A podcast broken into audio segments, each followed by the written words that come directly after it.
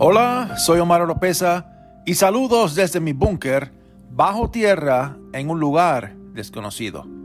Y bienvenido a otro episodio de mi podcast. En este episodio vamos a hablar sobre Turquía y cómo encaja en este rompecabezas de Islam, Afganistán y la agenda global que está surgiendo en el Medio Oriente. Vamos a hablar un poco sobre escatología, el estudio de los últimos tiempos, Apocalipsis. No se muevan, no cambien el canal, que enseguida regreso.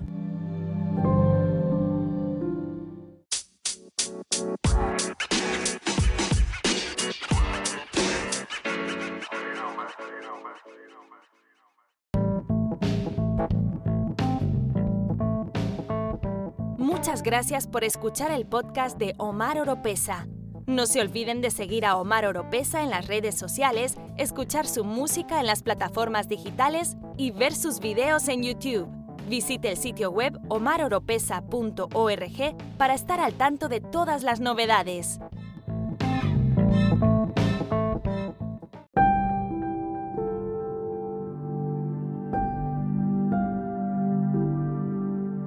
Últimamente he estado recibiendo varios mensajes de cristianos, de pastores, que me dicen que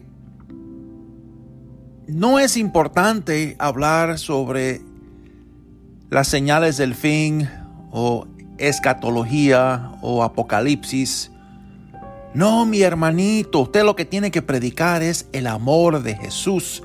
Eso es lo importante, predicar la salvación, predicar el amor de Jesús, el predicar que solo Jesús es la respuesta. Tienen razón, pero no es lo único que debemos de estar enseñando o predicando. Jesús, que era Jesús, quería que supiéramos lo que va a venir en los últimos tiempos.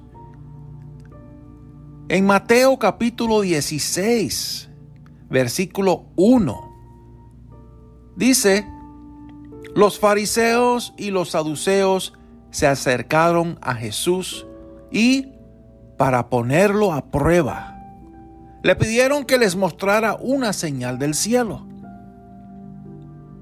Y Jesús les contestó, al atardecer, ustedes dicen, que hará buen tiempo porque el cielo está rojizo, y por la mañana que habrá tempestad porque el cielo está nublado y amenazante.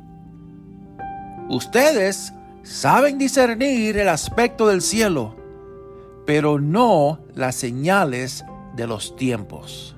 En otras palabras, ustedes Conocen mucho de palabra, mucho de las leyes de Moisés, mucho de la Biblia, pero no saben reconocer las señales del fin.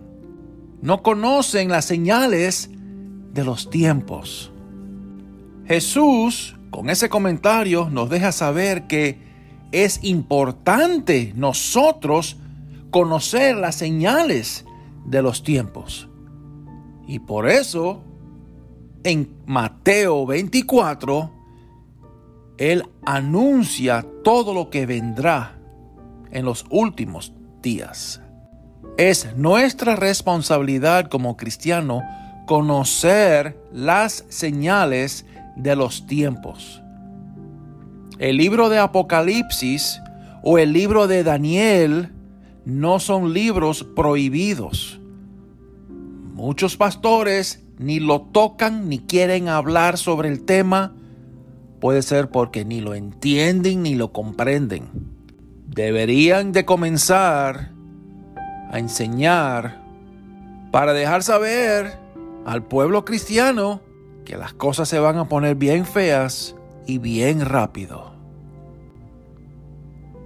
Afganistán es una pieza útil para la agenda global para Islam, para los musulmanes.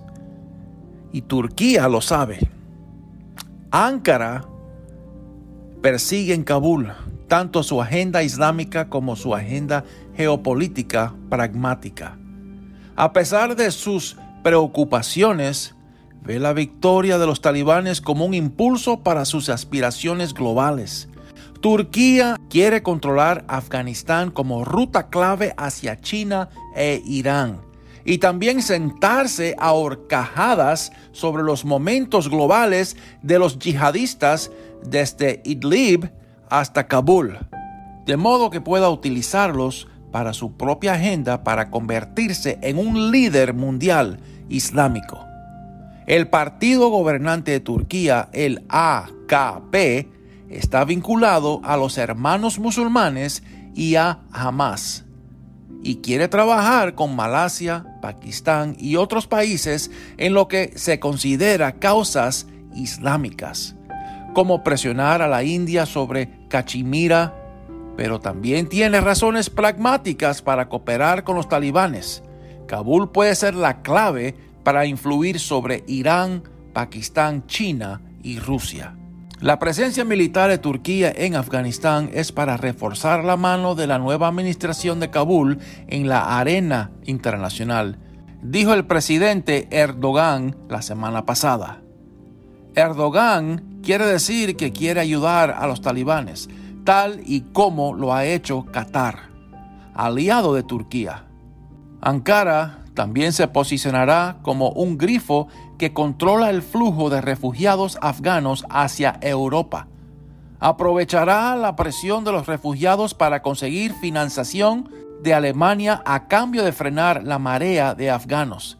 Turquía está construyendo un muro en la frontera con Irán para mantener a los afganos fuera y quiere controlar el aeropuerto para enviarlos de vuelta. Alemania, un aliado clave de Turquía, y otros estados europeos probablemente le pagarán para aplastar las esperanzas de los refugiados como han hecho los estados de la Unión Europea desde el 2015. Pero, ¿qué dice Turquía sobre su papel en Afganistán? Casi todos los medios de comunicación turcos están controlados por el gobierno o están vinculados a grupos de extrema derecha que apoyan el partido gobernante AKP, por lo que los titulares turcos pueden interpretarse como una imitación de la narrativa del gobierno. Turquía hará todo lo posible para estabilidad en Afganistán, informó la semana pasada el Daily Sabah. Mientras tanto, un artículo en el sitio web del gobierno TRT World se titulaba Cómo los actores internacionales sentaron las bases para el dominio talibán a pesar de la fuerza de la insurgencia talibán y de sus poderosas conexiones locales en todo el país, muchos expertos piensan que algunos actores regionales y actores internacionales, principalmente Estados Unidos, han desempeñado un papel crucial para facilitar el dominio talibán en todo Afganistán, decía el artículo. Turquía, que colabora con Rusia en la compra de S-400 y tiene nuevos acuerdos con China, también está interesada en lo que piensan.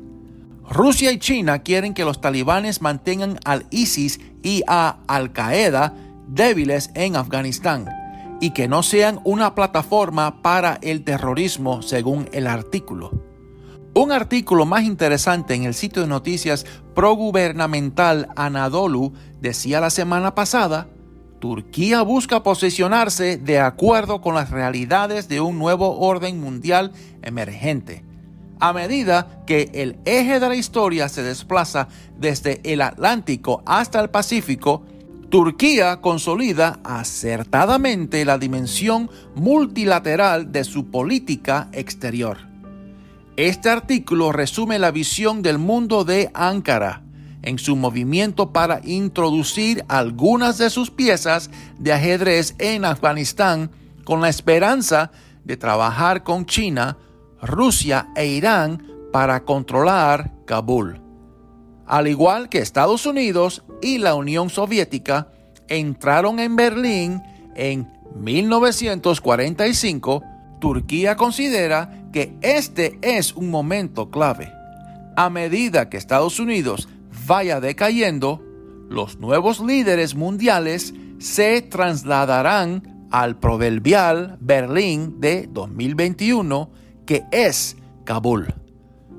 El mundo postamericano que surgió tras la guerra global contra el terrorismo de Estados Unidos es uno en el que Turquía, Rusia, China e Irán trabajarán de forma concertada y no unos contra otros para debilitar a Estados Unidos.